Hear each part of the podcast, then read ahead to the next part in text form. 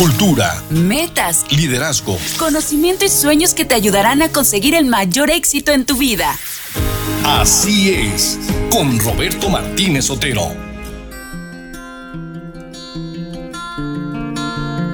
Luego, luego. Así es, un remedio mental. ¿Qué tal amigos? ¿Cómo están? Hoy es lunes 11 de septiembre del año 2023 y estamos en nuestro programa de colección 7307. Y vamos a continuar leyendo nuestro libro Cómo ganar amigos de Del Carnegie y Eleazar Salzman, el libro de relaciones humanas más famoso del mundo, traducido a 40 idiomas y ya tiene más de 5 millones de ejemplares vendidos. ¿Y usted, usted ya compró el suyo?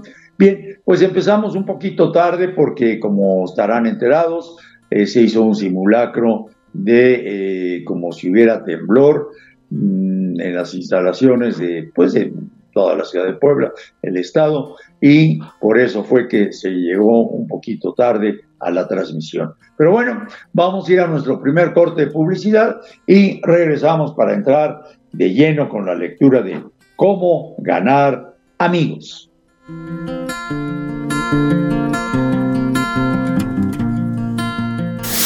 Seamos una sociedad de convivencia. Sigue con nosotros en Así es. Vuelve tu inteligencia en una oportunidad para crecer. Así es. Regresamos.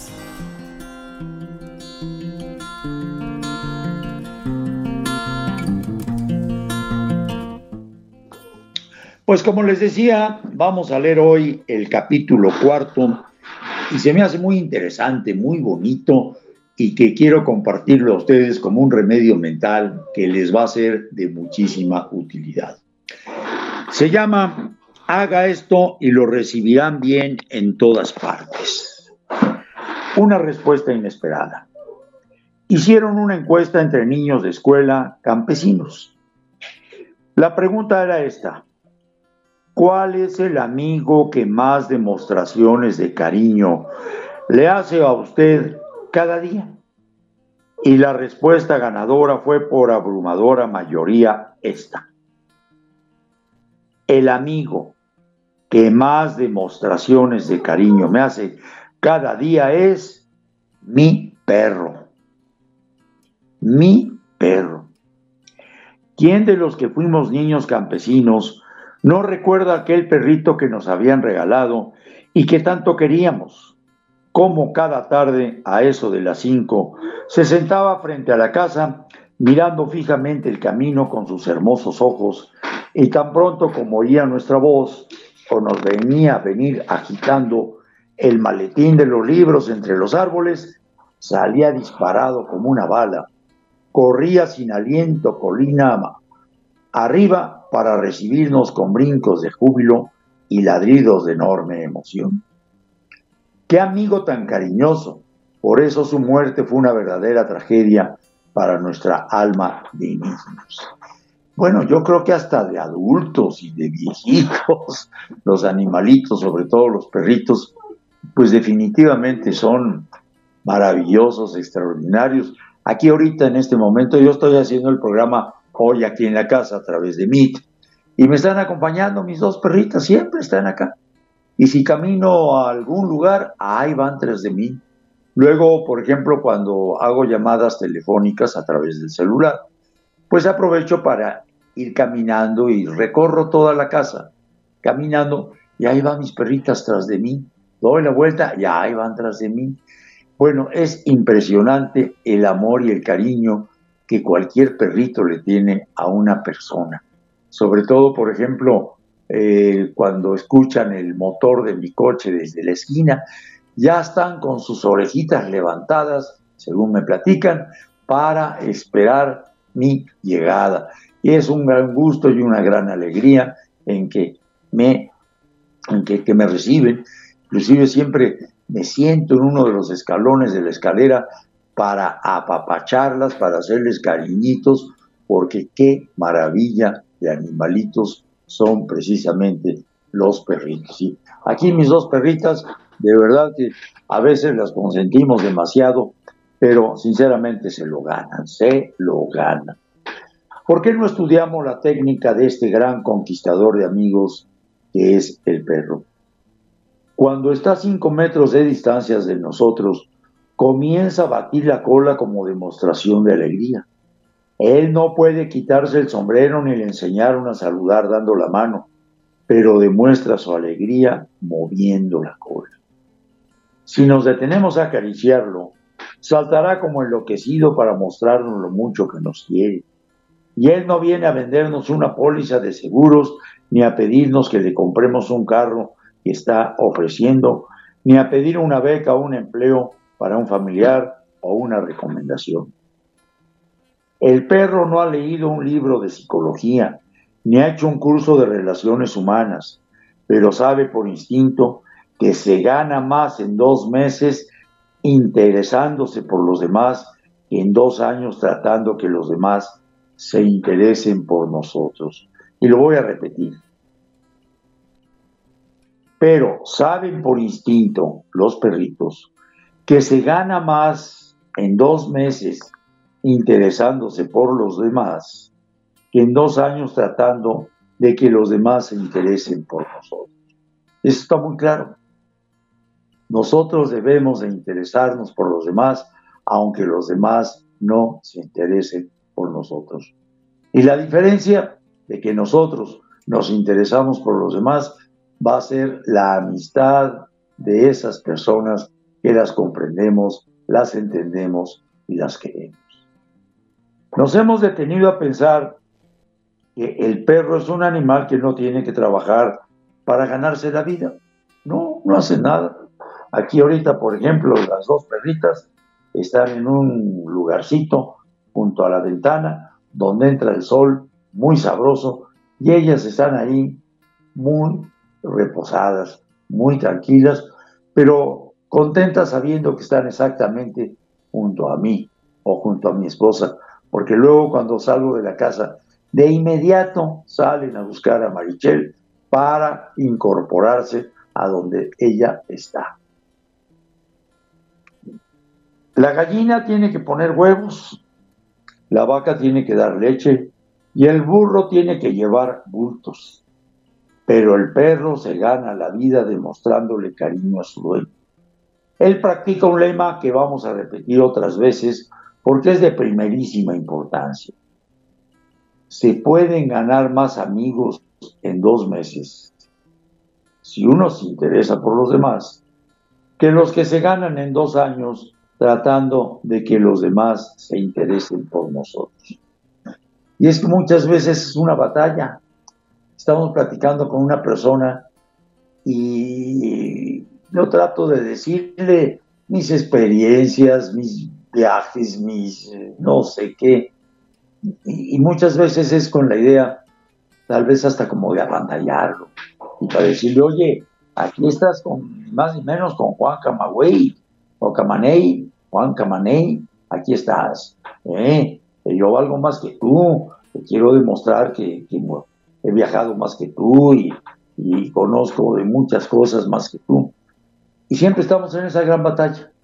Entonces, no nos interesa preguntarle a la contraparte cómo le ha ido, cómo fue, en qué escuela estuvo, quiénes fueron sus compañeros, etcétera, etcétera. No les importa. No quieren primero ni preguntarle y luego el otro pues como que no le interesa tener ese tipo de información. Así es la vida, así es la vida, exactamente así es. Dice, se pueden ganar más amigos en dos meses si uno se interesa por los demás que los que se ganan en dos años tratando de que los demás se interesen por mí, se interesen por mí. Pero existen muchos individuos que van a los, a los tumbos por la vida porque solamente tratan de que los demás se interesen por ellos, sin esforzarse por interesarse ellos por los demás. Y hay una ley psicológica que nunca falla. Los demás no se interesan por usted ni por mí. Se interesan por ellos mismos, mañana, tarde, noche, y siempre no lo olvide. Y así es, hay que interesarse por los demás. Lo hemos leído en anteriores capítulos, el saber preguntar, el saber, por ejemplo, el sábado, no el viernes estuvimos en una comida. Había un señor junto a mí, vaya, ni caso me hacía ni yo le hacía caso a él. No me hace caso, pues yo no le hago caso. Y llegó un momento en que dije, voy a aplicar lo que dice el libro de cómo ganar amigos, interesarme en él. Ya me acerqué, le dije, ¿cómo se llama usted? Me dijo cómo se llamaba, que trabajaba, era jubilado, estaba trabajando en una empresa que se dedica a hacer eh, material eléctrico y me comentaba el material eléctrico para acá, para allá, cómo se hacen las clavijas, cómo se hacen los alambres, cómo se hacen a gran distancia, cómo las antenas. Me dio una verdadera cátedra de lo que es la electricidad en un trabajo doméstico. Y así es todo en la vida. Pero existen muchos individuos que van a los tumbos por la vida porque solamente tratan de que los demás se interesen, se interesen en ellos mismos, o sea, por nosotros.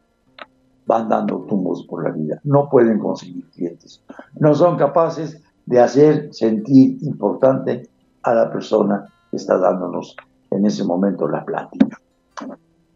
Mm. Y hay una ley psicológica que nunca falla. Los demás no se interesan por mí ni por ti, se interesan por ellos mismos, mañana, tarde, noche y siempre. No lo olvide. Pues ya son las 11 de la mañana con 31 minutos. Nos toca espacio de publicidad. Don Daniel López Domínguez, le saludamos y vamos a publicidad.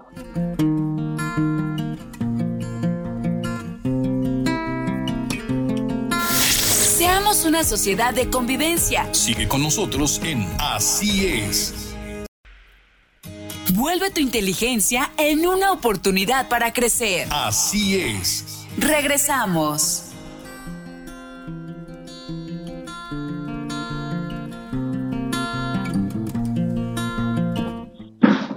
Pues continuamos con la lectura del libro Cómo ganar amigos del Carnegie y Eliazar Salesman. Usted lo puede comprar en cualquier librería católica de donde usted viva. Es un libro a nivel mundial y verá, verá cómo le va a ser maravilloso.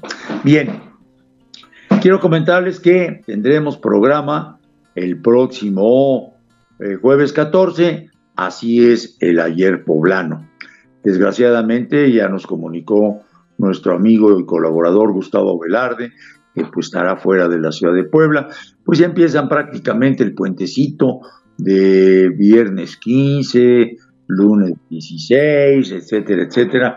Así que pues don Gustavo, buen viaje, que la pases muy bien, que estés muy contento y pues acuérdate de nosotros nada más. Bueno, eh, también tengo otro interesante aviso. Acuérdense que hoy en la noche, a las 8 de la noche, en el Complejo Cultural Universitario está la conferencia del padre Espinosa de los Monteros, que como saben, pues iba a venir hoy precisamente a nuestro programa, pero pues tuvo muchas cosas que hacer, seguramente por el mismo eh, evento de hoy, y pues sí me pidió que por favor lo disculpáramos, porque, eh, y, pero sí desde luego me dejó el, anuncio del evento. Déjeme ver dónde lo tengo para que... A ver. Eh, bueno, aquí está todo el, evento para hoy en la noche. Eh, vence el mal con el bien. Conferencia en beneficio de la construcción del santuario del Señor de la Misericordia en el Complejo Cultural Universitario. Hoy lunes 11 de septiembre a las 8 de la noche acceso a partir de las 7 también de la noche. Puede pedir todavía, si hay boletos, al 222 422 0210 o también a Black Ticket. Acuérdese en el complejo cultural universitario, el padre Ángel Espinosa de los Monteros vence el mal con el bien. Siempre es un, es un placer escuchar al padre Ángel Espinosa de los Monteros y pues en vivo y a todo color, vamos a decirle así, en un teatro tan bonito como es el Complejo Cultural Universitario, pues sinceramente es un agasajo. Bien, pues ya comentamos esto y eh, vamos a ver ahora algo que está muy interesante dentro de lo que es el libro. ¿Sabe usted cuál es la palabra más pronunciada en la historia, en la vida? La compañía de teléfonos de una gran capital hizo un estudio acerca de cuál es la palabra más repetida en las charlas por teléfono y se encontró que la palabra, ¿cuál cree? ¿Cuál cree la palabra? A ver, a ver, doña Pepita Priesca, ¿cuál será la palabra más repetida en las charlas por teléfono y seguramente también en las charlas personales? ¿Cuál será esa palabrita pequeña de dos letras es la más repetida? ¿Sabe cuál? Yo. En 500 conversaciones telefónicas se escuchó, 2.990 veces el yo, el yo, el yo, el yo, el tratar Aquí lo que pasa es que muchas veces queremos que nos escuchen, alguien que, que nos esté escuchando todo lo que queremos decir. Pero también la otra persona que está enfrente a nosotros también quiere lo mismo, que la escuchemos, que sepamos qué quiere, qué se le ofrece, qué necesita, cuál es su punto de vista, cómo lo está haciendo, por qué lo dejó de hacer. Platicar. Es lo que le llamamos nosotros la plática de ida y de venida. Tengo un matrimonio amigo nuestro eh, que nos juntamos con mi esposa cada 15 días aproximadamente y, pues fácilmente nos echamos 5 o 6 horas practicando tranquilamente. Claro, lo hacemos sábado en la tarde y saben que platicamos maravilloso porque es la clásica forma de platicar de rebote, de te pregunto, me contestas, me preguntas, te contesto, de va y viene. Es maravilloso. Y pocas veces utilizamos el yo, el yo, el yo, el yo hice, el yo viajé, el yo quité, el yo propuse, el yo conté, el, es el, le decimos el yo, yo, el yo, yo. Todo es yo, yo, yo, yo, yo. Cuando alguien mira una fotografía de un grupo en el cual está, ¿a quién mira usted primero? ¿A quién busca usted primero en la fotografía del grupo? Pues si a cada cual lo que le interesa siempre es su propia persona, ¿por qué vamos a querer que se interesen primero por nosotros si nosotros no demostramos ningún interés por esa persona o por ellos? Una declaración muy famosa el psicólogo austriaco de fama mundial, Adler, escribió unas frases que merecen ser meditadas y recordadas muy frecuentemente. Y dice así, el individuo que no se interesa por sus semejantes es quien tiene las mayores dificultades en la vida y causa. Las mayores heridas de los demás, de esos individuos surgen todos los fracasos humanos. Es posible que leamos 20 gruesos libros de psicología sin que encontremos otra declaración que nos haga mayor provecho que esta. Por eso vamos a repetir esta afirmación de Adler, pero es letra, pero es en letra bastardilla para que resalte y se nos olvide menos. Ya me dice, no, no está. Sí, tenemos que ir a comercial y ya son 11.39, como que me pasé nueve minutos, ¿verdad? Este. Ah, perfecto, me sigo hasta el 45. Mira, como que se mete uno tanto en la, en la lectura de este libro y tratando de ver qué puede uno comentar con usted, que el tiempo se le va a uno, pero qué bueno que, que tenemos operadores y personas que están pendientes de, en la cabina para respetar nuestros tiempos. Gracias, Daniel. El individuo que no se interesa por los demás es quien tiene las mayores dificultades en la vida y causa las mayores heridas a los demás. De estos individuos surgen todos los fracasos humanos. Ay, ay, ay, a mí me perdona, pero sabe que se lo voy a leer de nuevo, más lento, para que usted y yo lo podamos, eh, pues disfrutar por un lado, pero por otro llevarlo a cabo. El individuo que no se interesa por los demás es quien tiene las mayores dificultades en la vida y causa las mayores heridas a los demás. De estos individuos surgen todos los fracasos humanos. Fíjense nada más, todos los fracasos humanos aquí, el mm, escritor de este libro lo asevera. Aquí es donde vienen y surgen los problemas todos, los humanos. La experiencia de un escritor, vamos a platicárselos.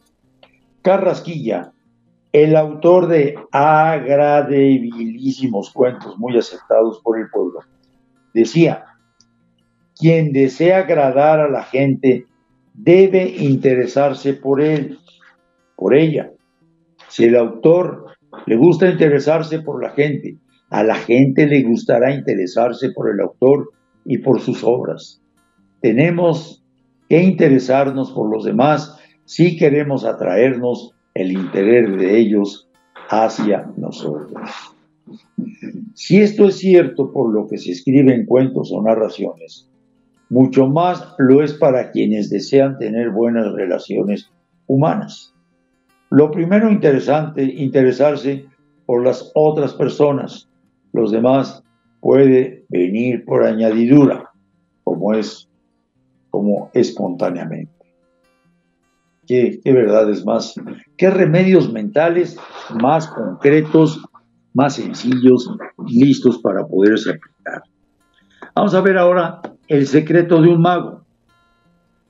Hubo un hombre de apellido Thurston que durante 40 años dio funciones de magia y prestigitación en los más grandes teatros nacionales e internacionales del mundo entero haciendo que la gente quedara boquiabierta con sus funciones, en las cuales hacía desaparecer y aparecer los más diversos objetos de las, de las maneras más inesperadas. Más de 60 millones de personas compraron boletos para ir a los teatros a verlo actuar. Con sus representaciones ganó más de 2 millones de dólares.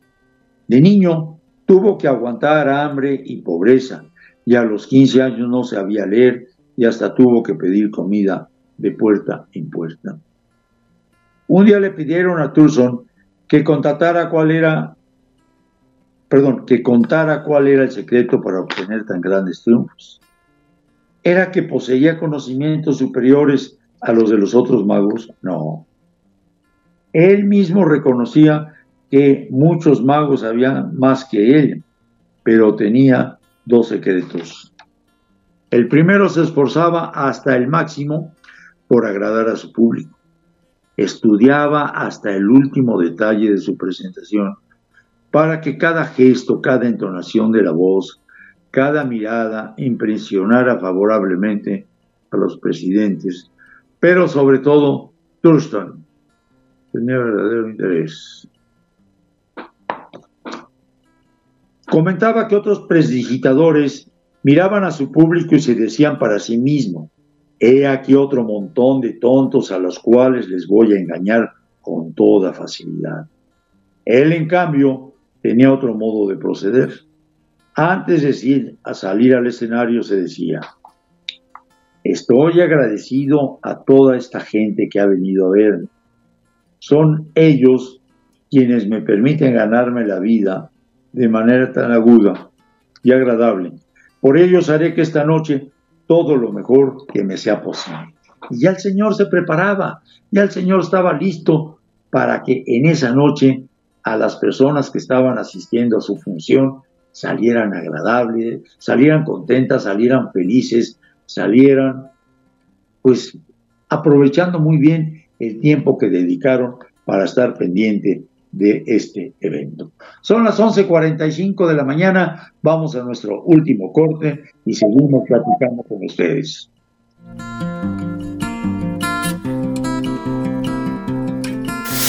Seamos una sociedad de convivencia. Sigue con nosotros en Así es.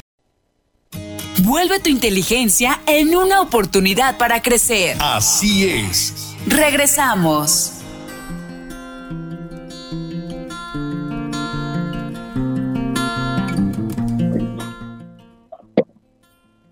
Pues continuamos con la lectura de Cómo ganar amigos de Del Carnegie y Eleazar Salesman. Insisto, lo pueden comprar en cualquier librería católica de donde usted nos esté escuchando.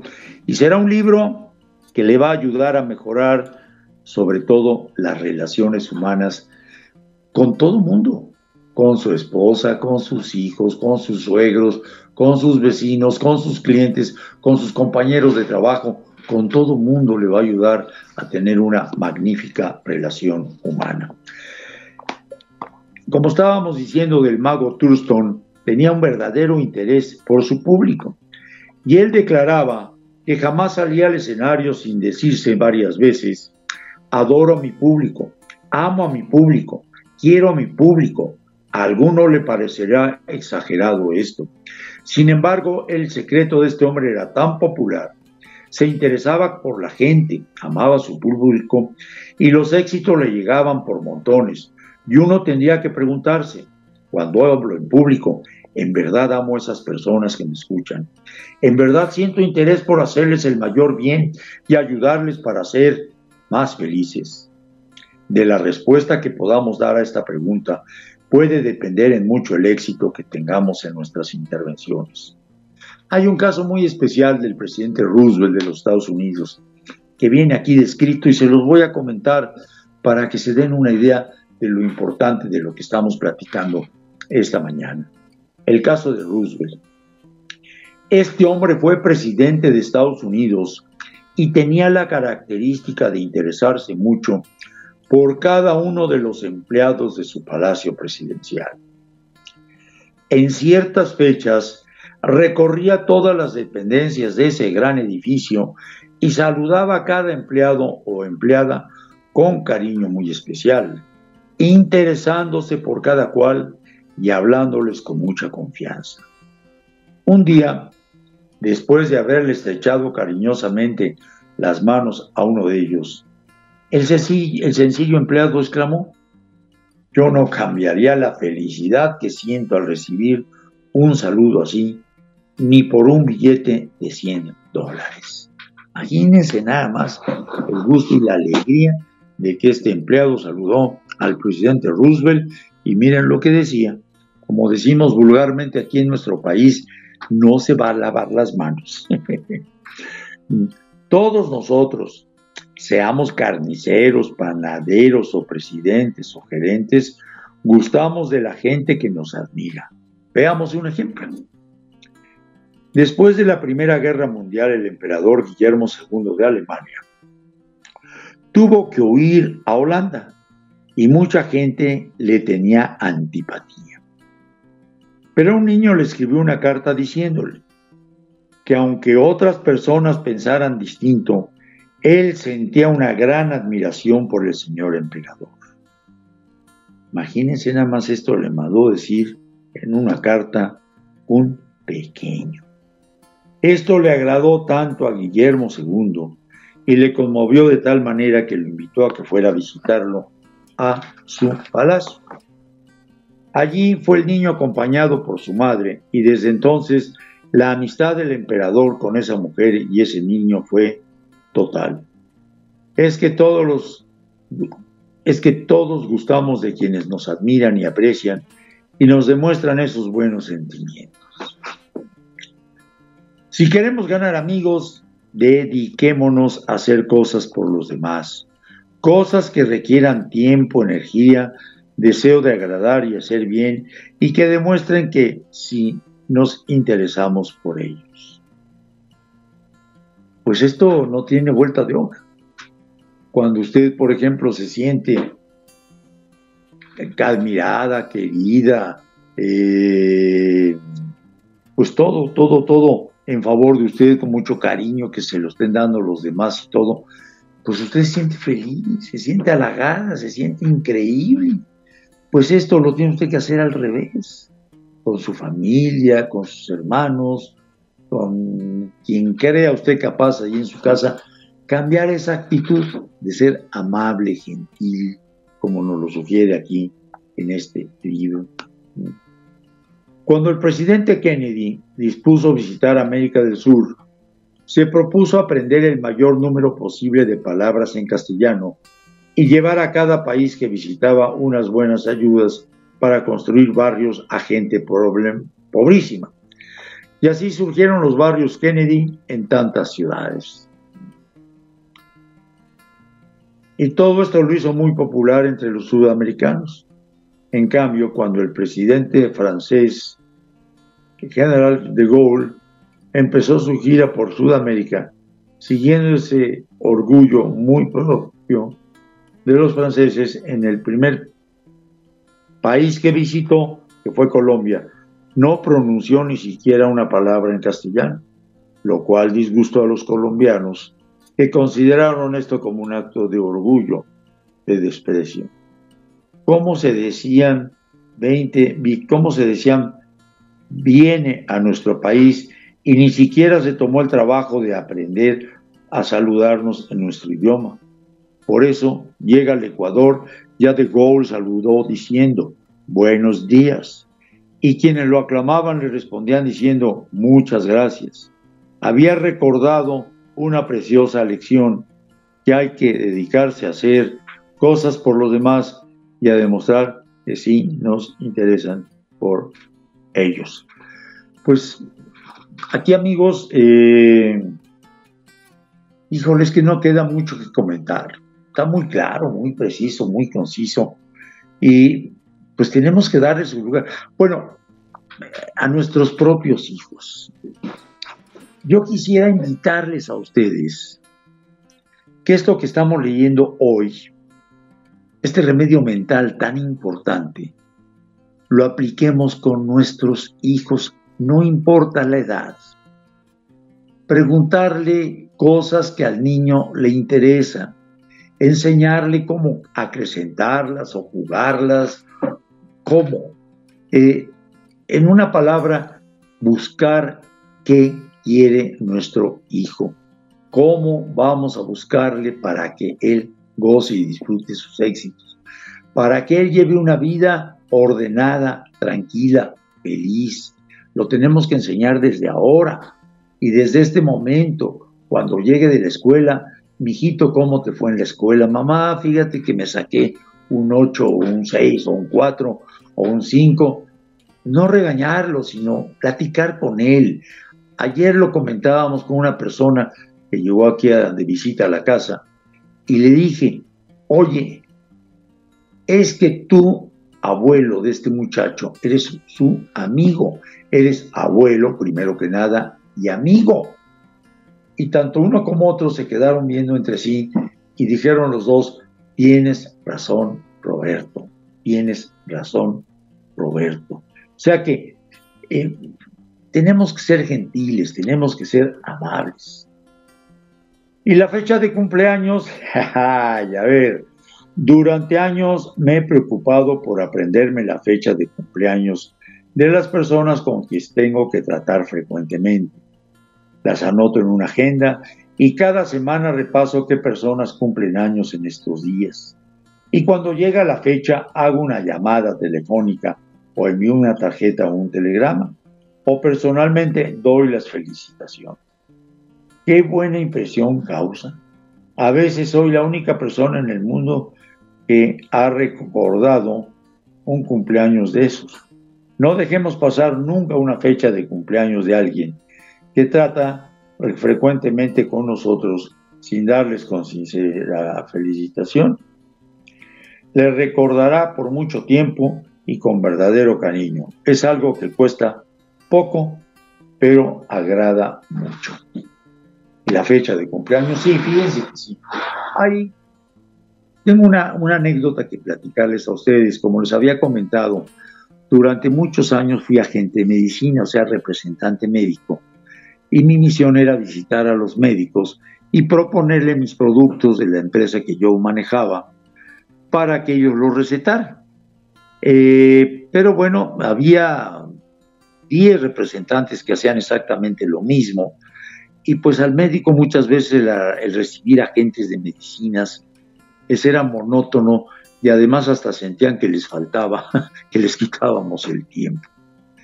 Un día se me ocurrió la brillante idea, al estar viendo un título de médico cirujano y partero, de algún médico de aquí de Puebla, ver ahí mismo la fecha en que se graduaron, el día que se recibieron, el día que le dijeron ya eres médico. ¿Qué día fue? El 11 de septiembre del año 2013, por decir algo, ¿no? Entonces yo estaba pendiente en mi agenda, mandé a hacer unas tarjetitas que decían el nombre del producto, el nombre laboratorio se llamaba Chinoín y el producto era Lauritran.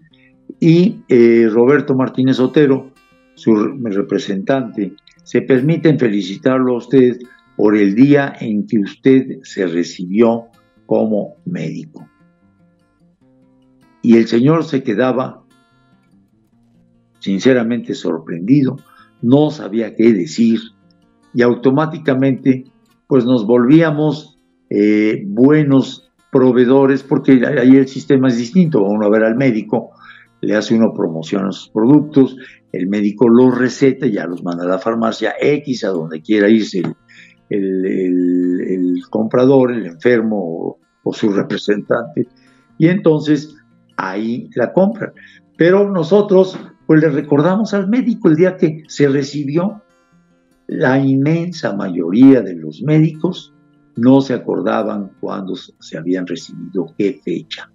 Y ahí está, ahí está en su certificado, de, en su título de médico, cirujano y partero, la fecha de recepción. Y eso, la verdad, la verdad, me proporcionó muy buenas utilidades en la venta de mis productos farmacéuticos. Pues ya son las 11.58 de la mañana eh, como siempre, bueno, ya les había comentado que mm, pretendo diariamente, eh, se acuerdan que estábamos diciéndoles a ustedes que eh, estamos en manos de Dios, pero Dios está en nuestras manos. Pero se me ocurrió encontrar, bueno, no se me ocurrió, sino me encontré un librito que se llama Momentos de Sabiduría. Dije, y aquí voy a sacar diariamente un remedio mental para mis amigos radio escuchas. Y el remedio mental es muy pequeñito, muy pequeñito. Póngale atención, medítelo, reflexiónelo. En la generosidad está la felicidad.